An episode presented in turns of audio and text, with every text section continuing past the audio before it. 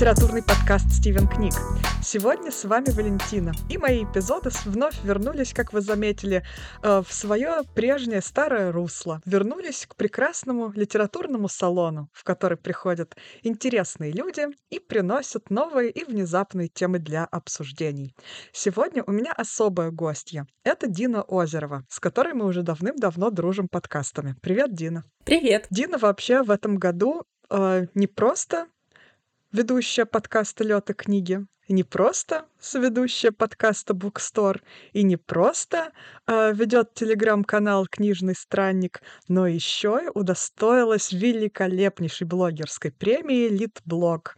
И Дину наградили со всеми почестями, и мы, в общем, все безумно рады за тебя и поздравляю еще раз. Ой, да, спасибо большое. Я все еще смущаюсь, когда меня кто-то поздравляет с этой наградой, но, тем не менее, это очень приятно. Спасибо. А мне будет очень приятно обсудить с тобой сегодняшнюю книжку.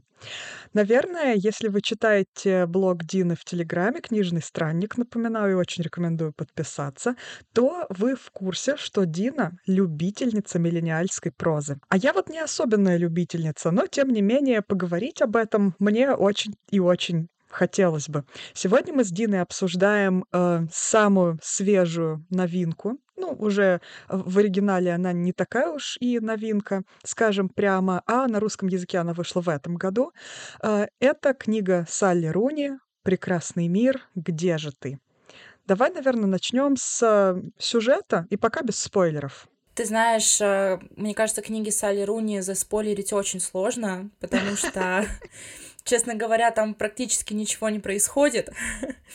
И обычно у Салли Руни все крутится вокруг э, персонажей, вокруг э, развития их характеров, ну или стагнации их характеров, тут уж как посмотреть.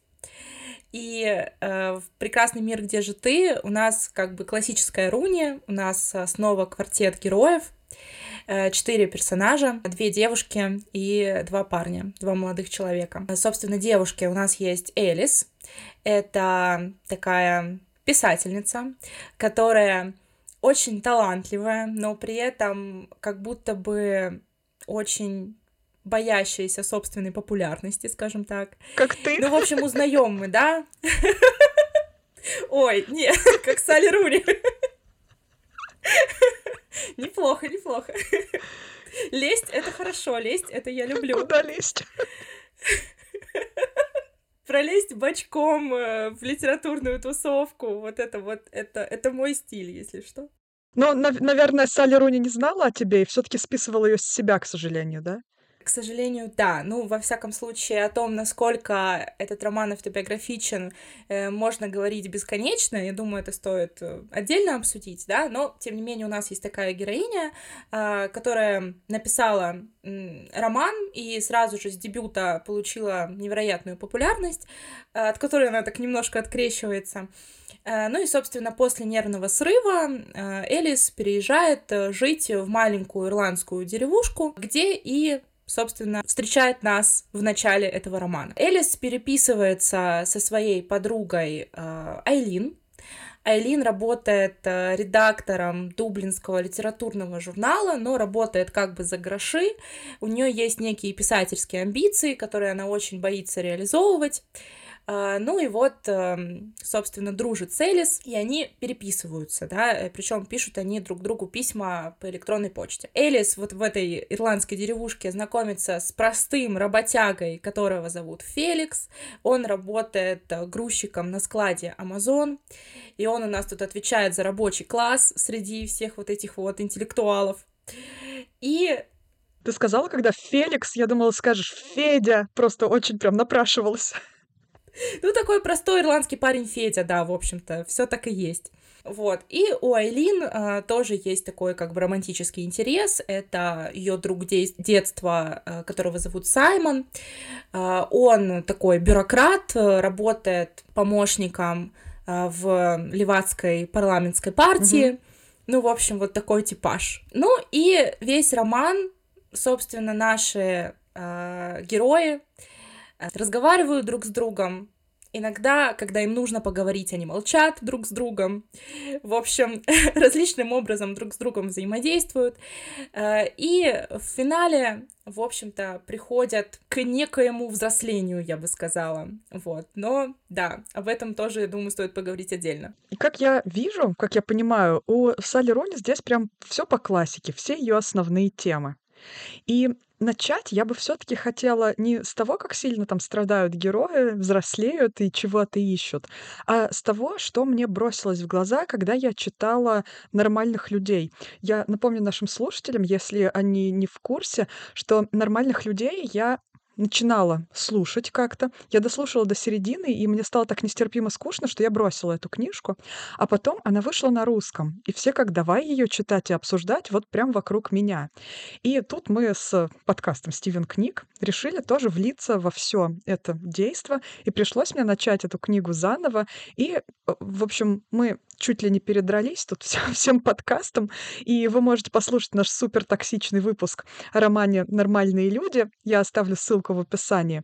Но вот что мне бросилось в глаза в «Нормальных людях», и мне кажется, это есть и здесь. Хоть книгу я и не читала, но обсуждаю. Поэтому ты мне расскажешь, что Салли Руни все таки такая ярая социалистка, и она все время пытается, э, педалировать классовый вопрос. И все время, даже если она пишет о каких-то романтических отношениях или о чем бы то ни было, она все время пишет об этом с позиции марксизма. И вот мне это, честно говоря, немного кажется каким-то вымученным в ее прозе. Почему я об этом вообще заговорила? Тут мой самый авторитетный авторитет литературного мира, Анастасия Завозова, немножечко так иронично обозрела эту книжку, и вот в том числе там было написано Богатая романистка, сотрудница литературного журнала, от чего-то на работе уныло гоняющая туда-сюда запятые и все, богобоязненный политик и пролетарий, на примере которого как-то особенно вдруг становится заметно, что придерживающаяся левых взглядов Руни не очень представляет себе настоящих рабочих. Вот вот этот ироничный комментарий, кстати, ссылку на этот обзор полностью, чтобы вы насладились, э, я тоже обязательно оставлю в описании э, эпизода. Вот ты согласна с этим? Как ты думаешь, вообще представляет она себе нормальных, обычных рабочих, или это такой у нее Федя из э, мечты об идеальном социализме? А, слушай, да, ну, безусловно, Салли Руни та еще марксистка, да, это факт, и действительно во всех ее романах она старается как бы свои взгляды пристроить, как-то старается поразмышлять на эту тему.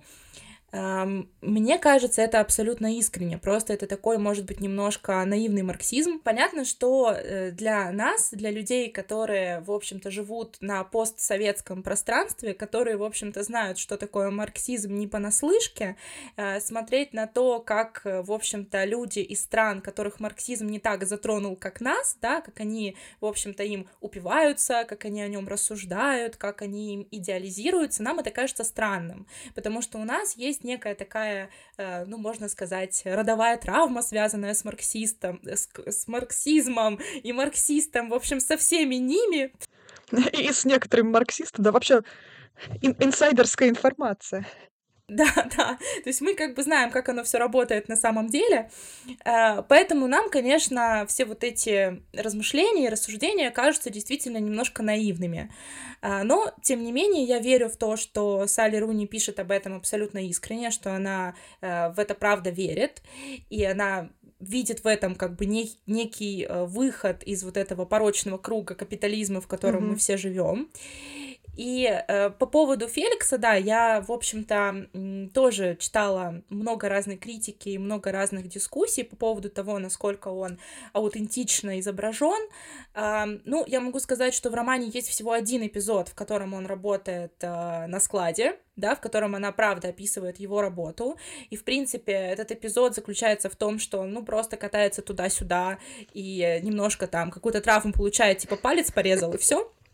Вот. Хорошо, Но, что не э, С другой травму. стороны, э, люди, которые...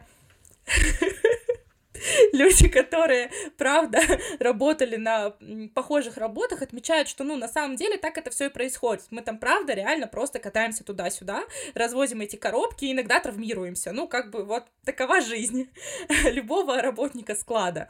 Так что, ну, мне кажется, что здесь Салли Руни не очень далеко ушла от истины. Может быть, она это все изобразила, конечно, очень так э, ну, легкомысленно, да, как бы несколькими мазками, особо не углубляясь э, в эту тему, э, но, тем не менее, она, правда, старалась. Я вот это старание здесь чувствую. Не выглядит ли эм, немножко искусственным в таком случае такое схождение настолько вот этих разных э, персонажей? Не пытается ли Салли Руни смешать, не знаю, бульдожку с носорожкой и снова показать нам, как эм, на примере Коннелла и Марианны снова у нас есть парень из рабочего класса и такая столичная штучка. Похожи ли эти пары или это уже немножко другая динамика и совсем другие отношения? Я думаю, что это определенно другая динамика. Тут, наверное, нужно тоже сделать небольшой дисклеймер. А, я читала все три романа Салли Руни. Нормальные люди, мне кажется, честно говоря, самым слабым ее романом. И вот если бы я читала только нормальных людей, и все, я бы, наверное, даже подумала, боже, ну и зачем вообще все говорят про какую-то Салли Руни, что это вообще такое? Но все-таки я дошла до разговоров с друзьями. Э, этот роман мне понравился несоизмеримо больше. Я как-то даже больше поняла вообще, а что Руни хочет нам сказать. Поэтому уже к третьему роману э, вроде как э, подошла уже с другой оптикой, скажем так. Вот. Так что это просто дисклеймер для тех, кто тоже читал только нормальных людей и вообще не понимает, э, о чем вообще тут разговор, да, может, может вообще вестись в принципе.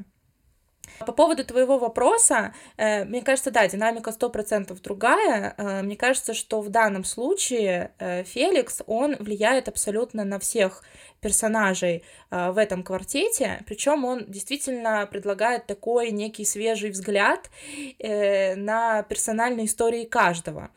То есть, в общем-то, наша тройка интеллектуалов, они действительно ну, не умеют разговаривать друг с другом, они все очень в себе, они все довольно интровертные, их э, сложно вывести на какой-то честный, откровенный разговор, а у Феликса это получается. Он это делает буквально с помощью двух-трех фраз, а, ставит всех, ну, можно сказать, в неловкое положение, но в то же самое время задает правильные вопросы и а, ну, выводит, как бы скажем так, на чистую воду и э, действительно заставляет героев вообще иначе взглянуть на себя, иначе взглянуть на отношения друг с другом. И в этом смысле, конечно, его роль, э, ну, очень важна для динамики внутри этой группы. А не играет ли он здесь роль такого шута при короле, такого типично шекспировского, который вскрывает все пороки, или, может быть, э, парень попроще, с ним можно и все обсуждать, потому что они думают, что, возможно, он ничего и не поймет, знаете, как при собачке так поговорили. Нет ли тут вот этой снисходительности к нему от этих интеллектуалов? Я думаю, что нет, потому что Феликс на самом деле парень непростой. Вот чисто для меня он на самом деле самая большая загадка этого романа. То есть про него, да, я вот, ну, кое-что поняла, но точно не все до конца. То есть его личность можно обсуждать очень долго. И из-за того, что парень действительно с секретом, э, как бы он, ну, на роль шута точно не тянет. Мне кажется, что в начале отношений с Элис, Элис действительно смотрела на него сверху вниз, может быть, немножко так как бы ощущалось вот это пропасть между ними, и как бы именно с точки зрения Элис, да, то есть для нее отношения с Феликсом это такой, можно сказать, некий эксперимент, который она хотела поставить, э, вот попробовать, да, э, пообщаться с парнем, который для нее нетипичен. А, но в то же время мне кажется, что в процессе уже развития их отношений все изменилось, вот, и там уже акценты были расставлены по-другому.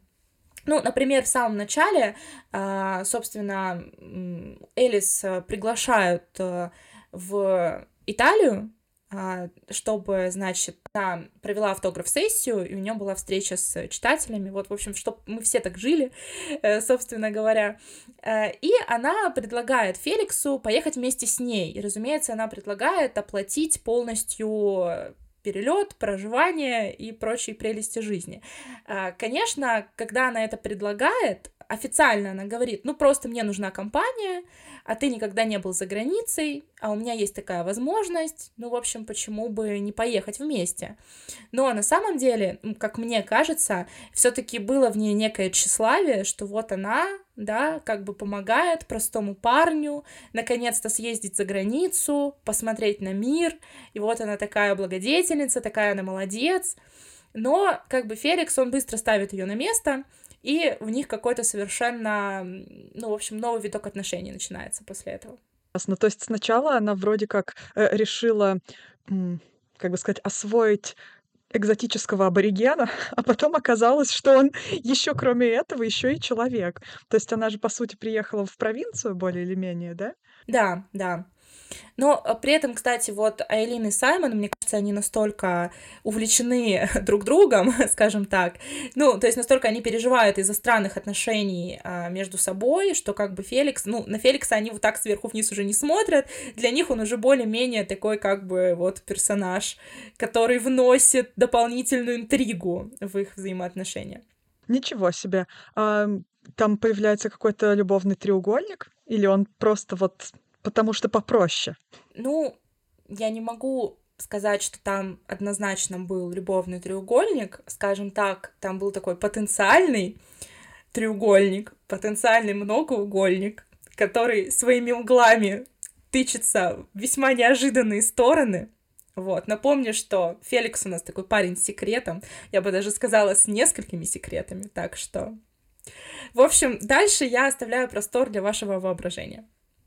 Ну и не будем даже сильно спойлерить сюжет. Наверное, читателям будет интересно открывать для себя разные углы и секретики и прочее остальное. все таки да, некоторое напряжение, наверное, как мы знаем, никогда не вредит свежести и новизне отношений. И ты говоришь, что вот эта вторая пара, они очень-очень сильно увлечены тем, что происходит между ними. это какая-то проблемная пара. Тут Руни опять э, пытается обсудить какой-нибудь абьюз и ужасные отношения людей, или они просто из тех миллениалов, которые просто не умеют словами через рот, и им нужен какой-то вот этот и медиатор, который от одного к другому будет как сова Гермиона в одной из серий Гарри Поттера. Хотите говорить, ты знаешь, он хотел тебе передать вот, вот это вот. А, мне кажется, здесь э, Руни исследует э, разные типы привязанностей, которые бывают у людей.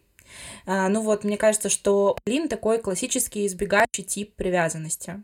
То есть она вроде как сначала притягивает человека, потом отталкивает его, потом снова притягивает, а потом сама не понимает, а что она вообще хочет от этих отношений, что она хочет от себя, что она хочет от э, своей жизни. У Саймона все-таки больше, на мой взгляд, такой нормальный тип э, привязанности, такой классический, адекватный, здоровый тип привязанности, скажем так. Но тоже он парень с секретом. Э, в частности, история отношения Элины Саймона начинаются еще э, с детства. Как бы, то есть это правда, они друзья детства, причем Саймон был несколько старше, чем Айлин, и начал проявлять к ней интерес, когда ну, в общем, в подростковом возрасте она была на несколько лет младше него, и тут как бы, на самом деле, вопрос открытый, то есть э, нравился он ей, потому что она была свежа, юна и сильно младше, чем он, или она ему правда нравилась чисто по-человечески, тем более, что уже во взрослом возрасте все подружки Саймона, ну, в принципе, как подружки Леонардо Ди Каприо, как только им становится 25 лет, ну, в общем-то, все, они для этого парня умирают. Заканчивается срок годности. Да, все так. То есть с ним вот не очень понятно, действительно ли он выбирает себе подружек помладше, или все-таки, э, ну, просто вот он как бы настолько любил тот образ Айлин, что постоянно к нему возвращался и искал этот образ в других девушках. Возможно, и так. Возможно, и такая интерпретация. И да, собственно, мне кажется, вот динамика их отношений заключается в этом. Э, в начале э, романа мы знаем, что у Саймона есть э, девушка, молоденькая подружка, а Айлин вроде как безответно в него влюблена. Но у Саймона при этом открытые отношения. Удобно. И поэтому периодически э, с Айлин они э, встречаются и занимаются сексом. В какой-то момент Айлин э, хочет, чтобы все-таки их отношения, э, наверное, стали официальными, но Саймону она об этом не говорит, поэтому очень ранится в тот момент, когда, ну, в общем-то, вскрывается, что, ну, у Саймона все еще есть девушка, и вроде как она все еще его девушка, а Элин просто его подружка на стороне. И, конечно, это подверга... повергает ее просто в шок и уныние, а, но, тем не менее, когда в финале эм, не, не при помощи, точнее, не без помощи Элис и Феликса им все-таки удается как-то поговорить друг с другом, э, они остаются вместе, они понимают, что все-таки, да, они как бы друг для друга те самые люди, с которыми им предстоит прожить э, всю жизнь. Ну, по крайней мере, так завершается эта книга. Интересно, на самом деле, это очень типичный такой паттерн поведения, когда у человека сформировываются ожидания, а человек об этих ожиданиях не ставит в известность ну, другого участника отношений, а, и когда эти ожидания обманываются, вот как бы человек э, сильно страдает, сильно травмируется и винит э, второго участника отношений в том, что этим ожиданиям он не соответствует. Но если бы, наверное, он об этих ожиданиях вообще знал, у него, возможно, был бы хотя бы шанс обдумать, нужно ли ему вообще это, нужно ли ему соответствовать этим ожиданиям или э, как раз самое прекрасное эти ожидания на корню как-то пресечь. Эм, наверное, да, это один из важных моментов, которые у Руни, в принципе, сквозь все творчество проходят, потому что этот момент ни для кого, пожалуй, не чужд. Да, сто процентов. И еще возвращаясь к мысли про то, что Руни исследует разные типы привязанностей, вот у Элис, мне кажется, такой классический зависимый тип привязанности. То есть она, как я уже говорила, вроде как в начале для нее эти отношения с Феликсом это такой своеобразный эксперимент, на который она решается, но в то же время она очень быстро попадает в зависимость от этих отношений. И она тоже вкладывает в них э, больше, чем Феликс. И, и мне кажется, что у Феликса тоже отчасти такой зависимый тип, э, зависимый избегающий, я бы сказала, что-то такое среднее. И, в общем, они тут своими травмами, да, друг на друга обрушиваются, и вот получается такой взрывной коктейль. Интересно. А вот получается, что это роман больше об отношениях, или о личностном становлении каждого из этих людей? Куда больше перетягивается это одеяло? Все же к тому, как мы взаимодействуем и как мы пытаемся выстроить отношения друг с другом, или как мы в итоге идем, идем и приходим к себе. Куда мы идем? Это вообще главный вопрос, который задает Руни. Прекрасный мир, где же ты? Собственно, куда мы идем вообще? к прекрасному миру мы идем или к его полной противоположности? Отвечая на этот вопрос, э, я бы хотела э, для начала немножко рассказать э, о структуре романа, потому что мне кажется, что структура — это такой главный ключ к пониманию того, а вообще, что нам хотела сказать Салли Руни. В романе есть два типа глав. Сначала Руни нам описывает героев, ситуацию, диалоги взглядом такого стороннего холодного наблюдателя. Она очень дотошно описывает, во что одеты герои, чем они занимаются, о чем они говорят. Но при этом никогда не говорит нам о том, а что они чувствуют, о чем они думают, что у них вообще происходит внутри. То есть она очень тщательно, очень детально, очень дотошно описывает мизансцену, скажем так. О, это очень похоже на Хемингуэя. Она опять играет в Хемингуэя. Интересно, в этот раз она выиграла или проиграла? Ну, мне кажется, если ты решаешь играть с Хемингуэем, ты заведомо проиграл. Мне кажется, так. Ну, посмотрим. Время рассудит. И, собственно, второй тип глав, да, это личные письма, которые Элис и Айлин пишут друг другу. И уже в этих письмах они, а, в общем-то, пишут обо всем, они э, пишут о том, о чем они тревожатся, что они думают по поводу каких-то исторических событий, что они прочитали в Википедии вечером накануне, э, собственно, делятся, при этом делятся своими какими-то сокровенными мыслями, эмоциями и переживаниями и смешивают это с какими-то своими рассуждениями об истории, о культуре и так далее.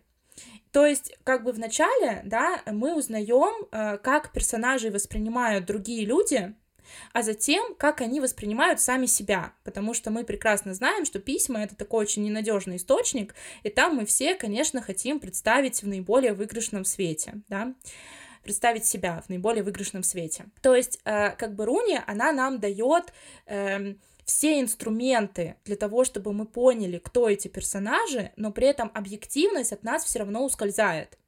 То есть мы, кто они на самом деле, понять все равно не можем, потому что у нас только две точки зрения, да, мы видим как бы их внешнюю сторону, их внешние проявления, мы знаем, что они сами о себе думают, но кто они на самом деле, мы в итоге не знаем. И э, при этом мы знаем, что они очень сильно переживают, собственно, о мире. Их правда волнуют все катастрофы, которые происходят. Э, их волнуют проблемы стран. А можно я тут да. прям влезу? У меня, опять же, я процитирую Анастасию Завозову, так мило съязвила по этому поводу, что что герои бесконечно переписываются, обсуждают мировые проблемы. На уровне, правда, я посмотрела на завернутый в целлофан сэндвич в супермаркете, подумала о странах третьего мира и зарыдала. Это вот, это почти цитата, то есть, да, на самом деле это, так оно так оно и выглядит, да. Ну, в общем, э, в итоге э, они действительно, правда, очень сильно переживают там об экологии, о проблемах мигрантов, о пожарах в Австралии, в общем, обо всем на свете. И это становится особенно ироничным, когда мы понимаем, что это действие романа происходит до ковида.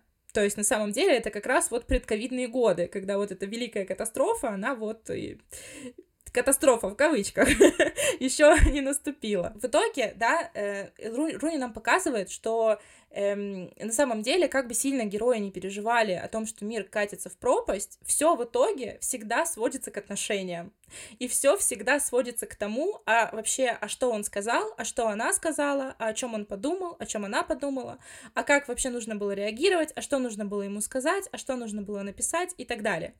То есть все в итоге сводится к каким-то простым человеческим эм, радостям, болям, проблемам и так далее.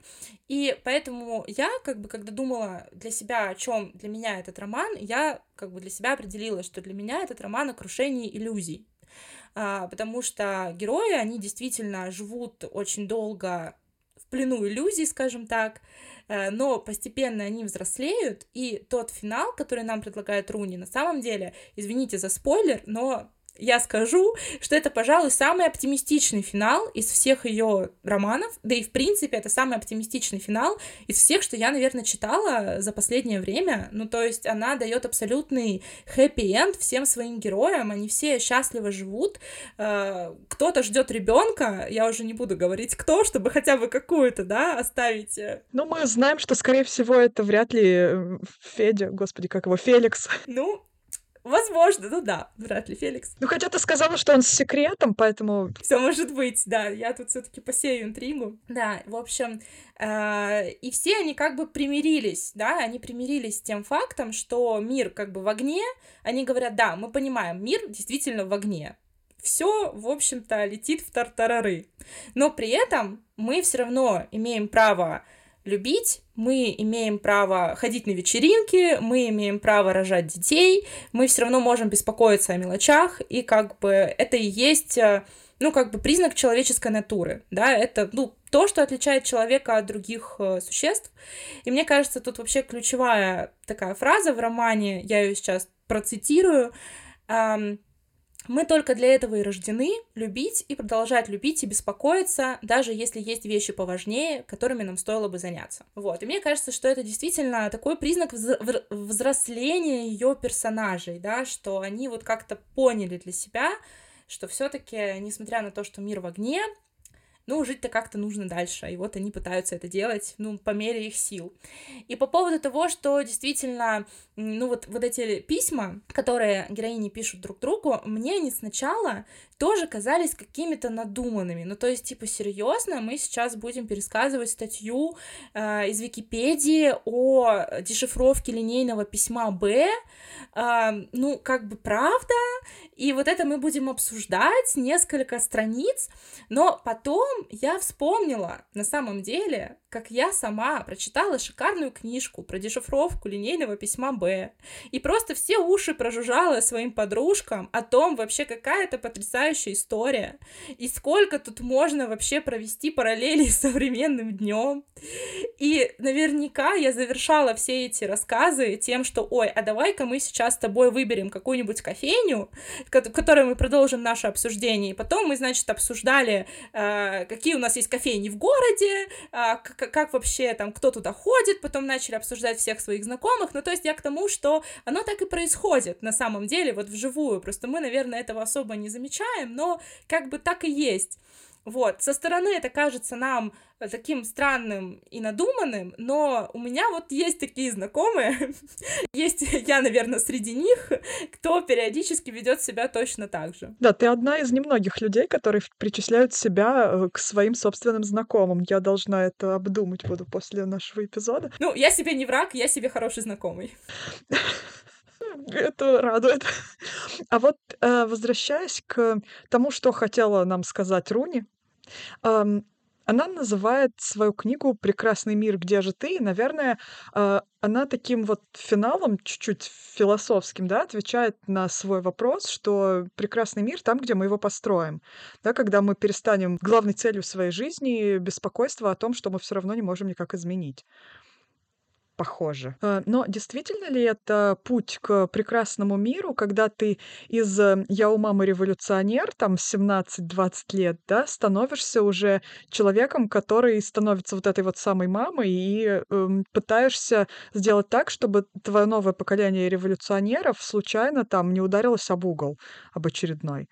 То есть вот это ли прекрасный мир? Она говорит, что ты просто взрослеешь, у тебя появляется мозг, или что? Мне еще очень нравится, что на самом деле название а, в названии романа нет вопросительного знака. То есть это не вопрос «Прекрасный мир, где же ты?». это, ну, утверждение. То есть э, не могу сказать, что Руни, она прям ищет ответ на этот вопрос. Она скорее описывает жизнь людей, э, которые живут в состоянии, ну вот, поиска, да, этого бесконечного поиска прекрасного мира, который никогда не окончится. То есть она скорее описывает состояние этих людей, в том числе вот такое внутреннее психологическое. Ну, то, то есть как бы на, наша судьба — это путь? Таков путь, да, таков путь.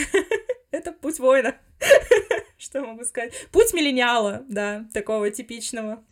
О, вот мы и нашли название для эпизода. Отлично. Расскажи еще что-нибудь об этой книге. Почему тебя вообще так привлекает Салли Руни? Ну, ты знаешь, мне кажется, потому что я вообще, меня очень привлекают э, отношения в динамике love and hate. И мне кажется, что Салли Руни у меня тоже love and hate, потому что, с одной стороны, э, мне безумно интересно читать про опыт моего поколения, потому что, ну, да, нужно признаться, что я тоже из поколения миллениалов, к сожалению, из вот этих вот людей, которые, значит, прекрасный мир, где же ты, без вопросительного знака, это про меня.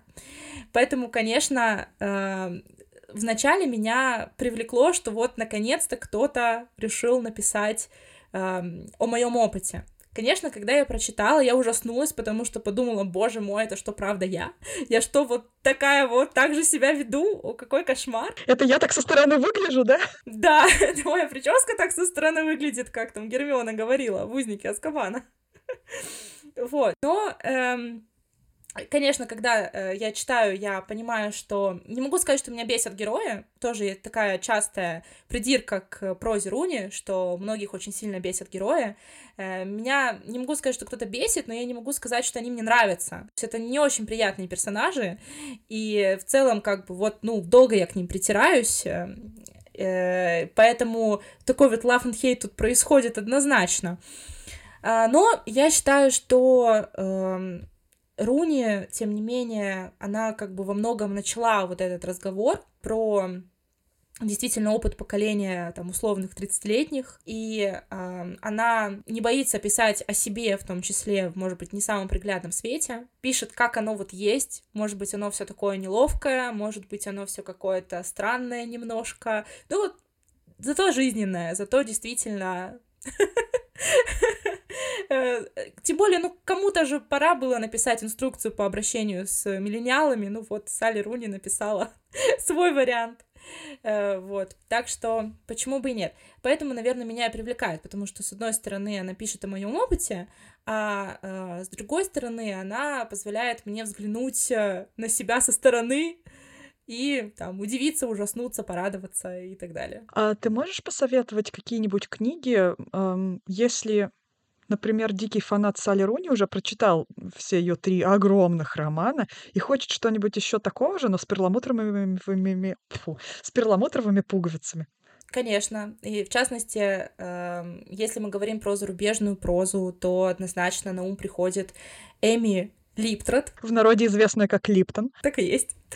Э, у нее э, есть два романа, приведенных на русский язык, во всяком случае, это «Выгон» и это «Момент», и про Эми Липтроп говорят, что она пишет не только миллениальскую прозу, она еще и пишет э, романы как бы в таком направлении, как nature writing или э, натуралистический автофикшн или природное письмо, в общем, называют по-разному, и, э, то есть она, э, в частности, вот в последней книге «Момент», э, она пишет... Э, о своем опыте жизни в доковидном Берлине и о том, как она искала енота, точнее енотов, не одного конкретного енота, а много разных енотов и одного конкретного любовника. То есть она искала енотов и любовника. Главное не перепутать. Да, еще она искала ястребов тетеревятников. Ну, в общем, она наблюдала за городской природой. Вообще природа действительно занимает очень важное место в ее творчестве. И она искала свою любовь. И э, при этом эта книжка еще и про интернет. Мне кажется, что интернет занимает вообще огромное место в жизни любого миллениала.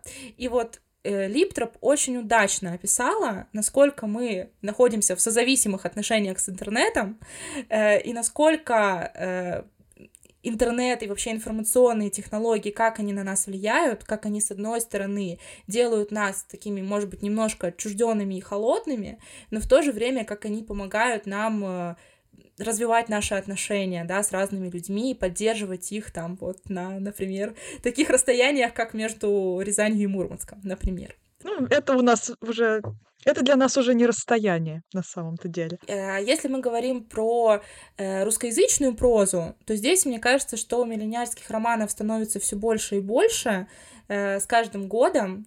Э, мне очень понравилось, э, как э, книжный обозреватель из Петербурга Максим Мамлыга назвал Булата Ханова Салли Руни, который пишет на русском языке. Они, правда, очень похожи. Например, книга Ханова «Развлечения для птиц с подрезанными крыльями» — это такой портрет поколения российских миллениалов. Ну вот, каким вот он их видит. Э, при этом Ханов тоже марксист, как и Руни, поэтому в этом они тоже пересекаются, и как бы, ну, очень интересно на самом деле сравнивать их, э, их творчество. Ну, например, конечно, могу сказать э, про книгу Ольги Брейнингер в Советском Союзе не было Адерола. Мне кажется, вот с нее, в принципе, началась волна миллениальской прозы э, на русском языке. Э, из того, что вышло недавно, не могу не упомянуть Асю Володину и ее романы «Протагонист» и часть картины. Мне кажется, это тоже очень такой э, важный вклад в развитие темы на русском языке. Но, наверное, мой самый любимый миллениальский роман — это все-таки э, сезон отравленных плодов Веры Богдановой, потому что вот здесь просто все детали максимально узнаваемы. Да, я здесь вот, пожалуй, с тобой соглашусь и рядышком постою. С миллениальскими романами мне тоже очень понравилась эта книга. На самом деле Салли Руни дарит мне так много приятных минут обсуждения ее книг, что для этого мне даже не обязательно их читать. Прекрасно. Ну, слушай, для этого мы вообще и запускаем подкасты на самом деле. Я вот тоже во многом поэтому и запустила подкаст, чтобы была возможность обсудить книги, которые, может быть, я даже не читала, но обсудить готова. Почему бы нет? Да, интересно. Наверное, после этой беседы мне придется таки сесть и прочитать что же это такая за удивительная книга, возможно, прекрасная, и где она? Ты очень вдохновляюще говоришь об этой книге. А, я еще обязательно оставлю для наших слушателей в описании этого эпизода ссылку на твой пост, а, на канале об этой книге, потому что там тоже можно кое-что интересное почитать. Дина, спасибо тебе большое за такое прекрасное обсуждение. Книги, которая мне, скорее всего, не понравится. Но обсуждение наше мне нравится на сто процентов и безоговорочно. Я всегда рада обсудить э, книгу, которая моему собеседнику, может быть, не нравится или не понравится. Я, в общем-то, часто бываю в таких ситуациях, так что я всегда готова. Зовите. Отлично. Тогда, когда ты прочитаешь что-нибудь еще не в моем вкусе, мы обязательно встретимся еще. Спасибо тебе большое. И спасибо всем, кто дослушал этот эпизод до конца. Всем большое спасибо и пока. Всем спасибо. Пока.